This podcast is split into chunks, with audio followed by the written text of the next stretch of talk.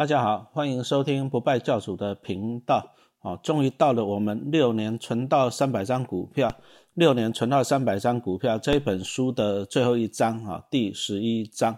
还没有买书的朋友，欢迎赶快去买书哈。那这一章讲的最主要讲的就是一个观念啊，用好公司的股息来帮你怎样支付家庭的开销啊？为什么要讲这个东西啊？其实大家都知道，我们啊，为书。名的作者哈，书名的作者叫做不败教主，哦，那不败教主指的是不败家的意思。可是讲实话了，后来我慢慢觉得，就是说不败家，不败家怎样有违人性哈，因为人性还是喜欢败家的啊。比如说你逛百货公司，哦，这边看那边看啊，看到最后都不买，都不买，两手空空，是不是感觉怪怪的，对不对？那看到人家那边吃大餐啊，看电影啊，不去消费，是不是感觉怪怪的啊？不败家有违人性。啊，但是要败家可以，要败家可以，重点是这样。哎，如果说啊，你去败家，有人买单，那该有多好，对不对？所以说，我们今天讲的不败家，不败家指的意思是说，你年轻的时候不要随便败家，然后把你的钱拿去买进资产啊，比如说买进好公司的股利，那么你就可以靠股利来消费了。那你靠股利来消费，是不是就算是败家了？啊，当然就不算败家了嘛，对不对？啊，所以说我们最主要的观念还是经常是告诉大家，就是说，啊，重要的事情要先做。好，那什么是重要的事情？答案是这样：先帮自己，优先帮自己累积资产。哦，啊，你要消费，你要败家，这个没关系，这个往后延，哦，往后延。那等到你累积到了足够的资产以后，利用资产产生的利息、产生的股利来帮你败家，可不可以？啊，当然是可以的嘛，对不对？好，所以说我们讲的就是说。事情啊要轻重缓急，有先后顺序哈。那在这一章我就讲到了我一个观念哈，讲到一个人生的经验。我记得民国九十年那时候啊，我刚好考上了国立三重三公啊，当了公立学校老师，啊领的就是铁饭碗。啊，我记得民国九十年那时候，因为我民国八十三年在开始工作存股票了嘛哈。到了民国九十年啊，我的印象中我股票大概有五百万左右啊，有五百万左右啊，接着又考上。公立学校的公务员老师的，对不对？啊，所以说那那时候啊，那时候哎家里啊，比如说老婆啊、岳父岳母在那边讲说啊，赶赶快去买房子，经济不会处，经济不会处。啊，我在公立学校教太久了，所以说我发现年轻的老师大部分都是这个逻辑，啊，做法都一样。啊，一考进了公立学校，因为拿到一辈子的铁饭碗了嘛，考进学校第一件事情结婚，第二件事情买房子。可是买了房子之后呢，二十年、三十年的房贷，好，那你就要背一辈子。所以到民国九十年那时候，我考进公立学校啊，那时候我还在住那个老公寓，老公寓我住了二十几、五十几年啊，住了五十几年，哦，最近两年才搬到那个新的大楼而已。啊，那时候老婆也在哀哀说啊，老公，我们去买房子好了。啊，那个时候我就在思考一个问题，好，那我如果说把五百万的股票拿去做投期款，啊，做投期款，那台北市的房子也不便宜嘛，可能还要再贷款个两千万去买房子。啊，那两千贷款两千万去买房子哦，那个压力就有点大了，对不对？好，那贷款压买房子以后呢，接着我可能我又要怎样呢？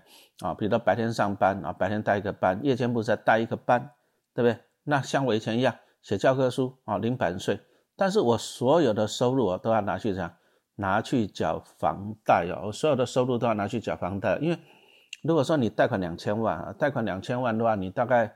二十年总共要缴纳两千三百多万，好，取整数两千四百万，那你平均一年要缴一百二十万哦，平均一年要缴一百二十万哦，那我真的要白天带一个班，夜间部带一个班，又要去写教科书赚版税，然后把所有的所得全部这样，全部拿去缴房贷，好，这样子我才才有办法去维持那个房子。可是二十年后呢？二十年后我得到了什么？因为我手上没有股票了，我原来的五百万的股票都拿去怎样？都拿去。缴投机款呢，还要装潢呢，对不对？那你如果有停车位，你还要再买车子的，哇，那消费更大。好啊，接着呢，接着又要讲连续缴二十年的房贷，那也就是说怎样？我大概就要倾尽全力了，一无所有啊。那二十年后有了一间房子啊，又怎么样？又怎么样啊？啊，你看啊，最近这几年来股市这样一直涨，一直涨，我手上有房子啊，没有股票，股市在涨，我有没有赚到？没有赚到啊。当然大家会说。啊，你买房子有赚啊？你买房子搞不好你买两千五百万，到时候涨到四千万，你有赚啊？真的有赚吗？真的有赚吗？我房子如果没有卖掉，我有看到钱吗？当然是没有啊！房子卖掉，我要住哪里？所以说我，其实我没有看到钱。好啊，所以说我的做法是这样，我的做法就是选择就啊，老公寓继续住哦啊，股票这样持续累积，哈，股票持续累积，哦，那说一下子，我民国九十年到三重上光教书嘛，对不对？啊，现在民国一百一十年了，啊，很快的也是怎样，二十年了。那二十年以后呢，我好歹就是说身上累积的，哎，还蛮多股票的，哦，啊，每年光领股利就领个几百万这样子，哎。那我现在就算我去买房子，我也不烦恼。为什么？因为我有股票的股利去帮我缴房贷嘛，对不对？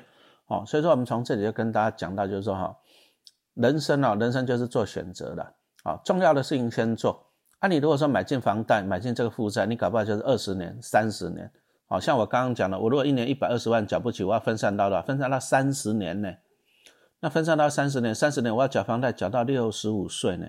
啊，辛不辛苦？啊，六十五岁完了，缴完了啊，只有一间房子啊，人生能干嘛？是不是？哦，所以说重点是说，哦，重要的事情先做。那什么是重要的事情？答案是先帮自己累积资产。好啊，负债负债往后做，啊，负债延后。那等到你资产累积够了，你可以靠资产产生的股利、产生的利息去帮你怎样负担你的负债的支出嘛，对不对？啊啊，所以说我常后来我常常讲说，第一个我们不要败家，为什么不要败家？就是节流嘛，开源跟节流，然后努力去累积资产。啊，不败家有为人有为人性了啊，所以说不败家是为了以后要败家。等到你累积到了足够的资产之后，你就能够败家了哈。所以说我们在这一章讲到一个家庭理财啊，家庭理财最主要就是我这里讲到家庭理财啊。为什么要讲到家庭理财？因为家庭理财就是夫妻跟小孩嘛，对不对？好，那有时候有时候你说理财投资这种理财，夫妻之间会不会有冲突？当然会啊。啊，我老婆就是比较。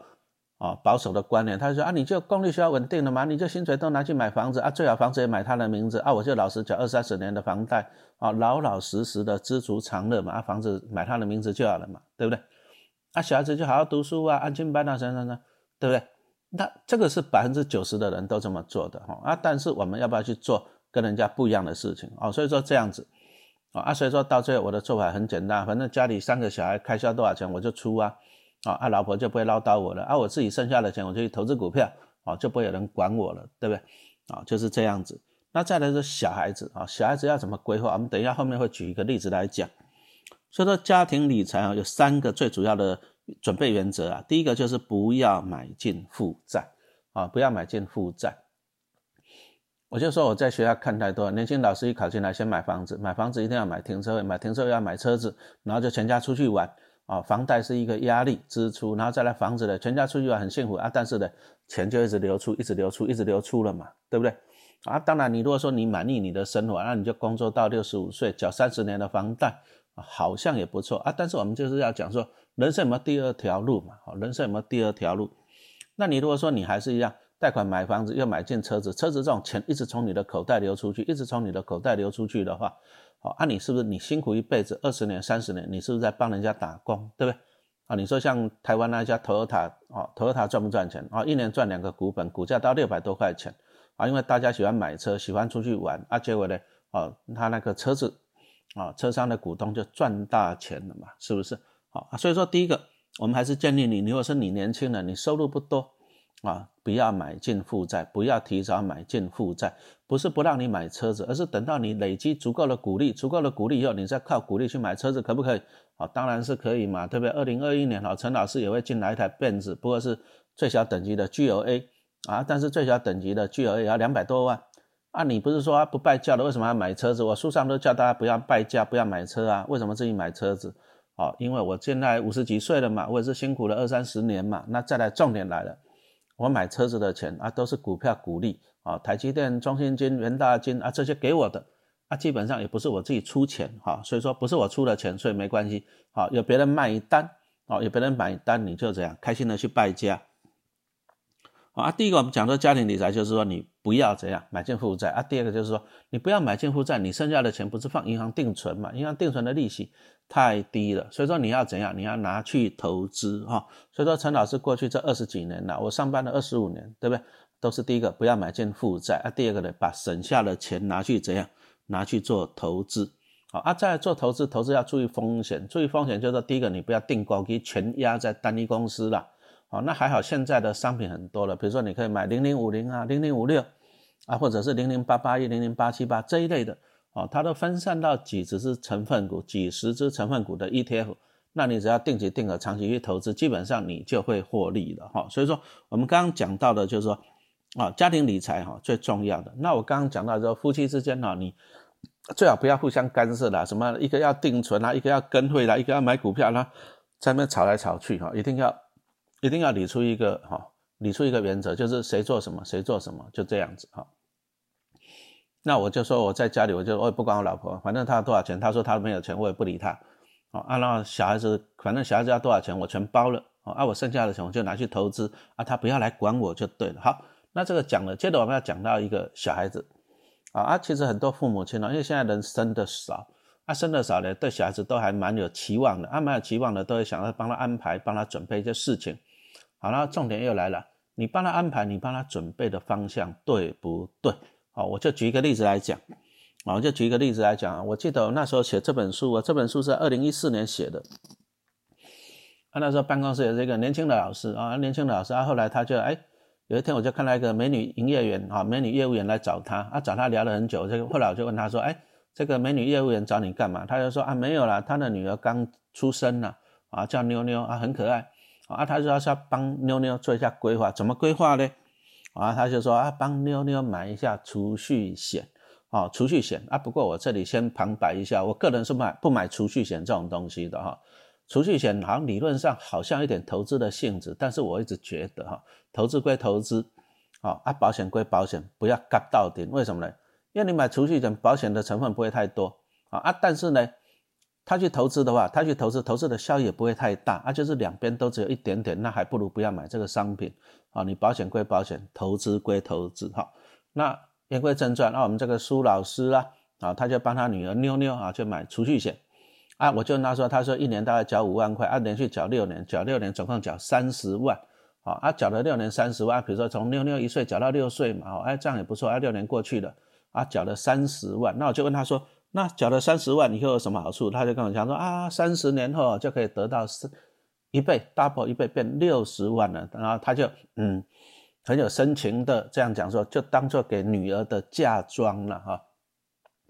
那我们这样子想啊，真的是一个好爸爸了哈。从女儿出生哦，就这样花六年的时间啊，帮她存三十万。然后等到妞妞长大到三十岁的时候，那个三十万就会变成六十万啊，就给妞妞当嫁妆哦。你看到从小就帮小孩子规划好不好？啊，看起来很不错啊。那一般人为什么会做做这种做这种储蓄险呢？啊，第一个因为它简单嘛。啊，你就每年五万块啊，六年啊，简单嘛啊，再来就是这样，啊，也不用去研究股票，你投资股票你要研究嘛，对不对？啊，你也不用研究，啊，你知道怎样？只要用时间啊，你就存它六年啊，每年五万块，啊，接着再等三十年啊，得得得啊，这样时间过去了，钱就自然进来了啊，三十万变六十万，哎，好像看起来不错，三十万变六十万好像看起来不错啊，但是这里我就要提醒一下，这里就是讲到就是时间差，什么叫做时间差？你你现在会觉得说三十万变成六十万，好像 double 多一倍，好开心哦，对不对？哦，那是你用现在去想。可是我请问你，你要用三十年后的六十万去想啊？物价有没有越来越贵？房价有没有越来越贵？通膨啊，对不对？你说像我年轻，我年轻的时候三十年前，我结婚办一桌才几千块嘞，啊，几千块，我妈妈没有钱给我办那个海霸王的，我记得好像才很便宜就对了。啊，你有没有发现说这种物价越来越贵？他意思就是说，你想想看哦，你现在如果说有三十万，你去小孩子办结婚啊，假设哦，假设几多几万，啊，三十万你可以办三十桌，三十年后呢，六十万呢，啊，那时候涨价啦，几多能办？你六十万，你一样是办三十桌六台不？你答案是没有赚啊，你当然是没有赚啊，哦，所以说从这里我们就看到一件事情，你如果说储蓄险，你去给他算一下那个报酬率，如果真的是很低，因为我帮他算一下不到两趴。啊，但是如果说物价的涨幅超过两趴啊，其实呢，其实你你就算三十万变六十万，不好意思，你会被通膨吃掉啊，你会被通膨吃掉啊。民国七十八年，三十年前，我在西门町吃一碗甜不辣二十五块钱啊，三十年后涨价到多少？涨价到六十五块钱了啊，所以说注意了啊。你会去做这种储蓄险，帮小孩子买这种东西的，你要一定，你就是忽略掉时间差了。你三十万变六十万，你好开心，可是六十年后的三的三十年后的六十万，你的购买能力搞不好低于三十年前的三十万哈。所以说这里你一定要注意哈。那像陈老师，我就自己举例来跟大家分享了啊。当然我是分享哈。所以说我既然我懂投资理财，我就不会去做储蓄险这种东西，不会帮小孩子买储蓄险，啊，因为投资归投资，保险归保险。那陈老师怎么做呢？哈，啊，预告一下了，预告一下了。今年老师哦，今年老师大概在三月多四月会出一本那个亲子理财的书，啊啊，亲子理财书要干嘛？其实我刚刚讲到，就是说我们为人父母呢，都对小孩子期望很高。但是重点来了，你对小孩子期望很高，小孩子压力很大，又什么全美语、学钢琴、学画画、学作文，学了一大堆。我常常看很多那种小学生回到家都晚上九点十点了，累不累？书包比重的，对不对？很辛苦啊。但是问题又来，这么小孩子这么辛苦，辛苦以后，请问你哪一个？难道每一个都可以当医生吗？都可以赚大钱啊？也不是啊，是不是？哦啊，所以说小孩子很辛苦，而且不一定赢在起跑点上。哦啊，所以说你希望让小孩子赢在起跑点上的话，你要怎么做？啊，你要把资金做有效率的规划。我就举一个例子来讲哈，啊，我的大女儿雅雅，啊啊雅雅，民国八十四年次的哈，那我那时候年轻，我也没有钱啊，因为我那时候在当流浪教师，啊，我记得我就大概一年花个一年放个一百万在那户头啊，大概放个两年左右吧，放个两年我就没有钱了哈，那我去拿去干嘛？拿去投资股票，投资股票，啊啊，就是趁小孩子还小时候，我就放个一两百万，啊，两百多万就这样放在小孩子户头。他就这样帮他买进好公司的股票，持续投资哈。那粉丝团就有分享了，我最近这几天看了一下雅雅户头里面的股票，已经超过两千万了，超过两千万了。那表示什么意思？假设哦，假设我今年哦，今年趁高点，如果说股市高点，我把雅雅的股票卖掉，全部卖掉，我拿去买零零八七八零零什么零零八八二，或者是我拿去买那个什么零零五六就好了。每年领个五六趴的股利，哎，两千万零五趴的股利，六趴的股利是多少？答案是一年一百二十万左右。那意思是这样，你从这里面看到一件事情了。哦，陈老师从小帮雅雅存股票，那等到雅雅她长大了，啊，二十几年后雅雅她长大了，啊，长大了以后，啊，他就雅雅就上班了两年多一点了，那那他每年可以领一百多万，一百超过一百万的鼓励，好不好？所以说陈老师在年轻的时候，年轻的时候就这样子想，说啊，万一小孩子长大。工作很辛苦，薪薪水又很少，怎么办？那像雅雅在那个啊大饭店上班，可是起薪也才两万七，哎呦做的要死，每天常常加班，一天要做十二个小时，啊很辛苦啊，加班加一加薪水顶多三四万而已，做的要死，哦，所以说我在小孩子小时候我就在思考一个问题，说万一小孩子长大又薪水很少，事情很多怎么办？怎么办？啊，所以说我从小帮他存股票，好，那怎么帮小孩子存股票？怎么这样建立这个存股票的精神？好，请你期待一下陈老师在三月、四月会推出的亲子理财这一本书。哈啊，亲子理财这一本书，那我从这里我再拿雅雅这个故事再来做一个引申，好了，对不对？啊，我就趁雅雅几岁的时候帮他存股票啊，在他二十几岁的时候，他就有两千万的股票了，然后每年可以领到一百多万的股利啊，平均最少我看平均一个月领到十万块也有。好，那我请问你，雅雅这样子来讲啊？它这个股利可以领多久？我如果说我去分散到这种绩优的 ETF 啊，比如说八七八五六啊，或者是八八二这一些的啊，八八二的殖利率大概还有七趴多。那请问你这些公司容易倒闭吗？好，零零五六是三十家台湾的绩优企业，零零八七八也是三十家企业。哈，那零零八八二是在中国哈，中国在香港挂牌的五十家企业，对不对？啊，我分散就好了，比如说我就分散去买，啊，结果你会发现一件事情。有台湾的企业，也有中国的企业，然后再帮我的女儿赚钱，好，那会赚多久？我相信会赚一辈子的。为什么？因为 ETF 它会持续的太弱换强啊，这个公司不好就提出一好公司就进来，所以说台湾永远找得到几十家企业在帮我雅雅赚钱。中国啊，它一样会太弱换强，永远也会找到几十家企业来帮我的女儿赚钱，赚多久啊？当然是赚一辈子嘛，对不对？好，所以说我们这里就是讲到的，就是说哈。人生的一个过程啊，人生的一个过程，其实以我自己来讲啊，就是说我自己年轻的时候就是这样，就是不拜教嘛，啊不拜教就是这样，努力存股票，那努力存股票呢，累积资产，啊资产产生现金流，啊现在出生率非常的低啊，这个真的是国安危机了哈。老师年轻的时候啊，一年会是四十万啊，老师年轻的时候一年是四十万的新生儿啊，啊据说二零二零年还不到十七万。啊，人口越来越少啊？为什么？因为年轻人就啊，生不起、活不起、住不起、养不起。我小孩子我生不起也养不起啊？为什么？因为将来他出国留学啊、读书啊，有统计过啊，把一个小孩子念养到研究所毕业要花六百到一千万左右。哦，啊，这个也是很花很多的钱。可是你从老师的经验来看，啊，我刚刚讲了，我如果说把雅雅的股票都拿去换这种高股息的，啊，平均一个月他可以领到十万块的股利，对不对？那他要出国留学、出国游学，甚至环游世界有没有关系？当然是没有关系嘛。为什么？啊，因为我们可以利用好公司啊，帮他赚钱，好公司的股利怎样子，帮他支付家庭的开销啊。好，感谢大家的收听，我们六年存到三百张股票的最后一章终于讲完了啊，谢谢大家，谢谢。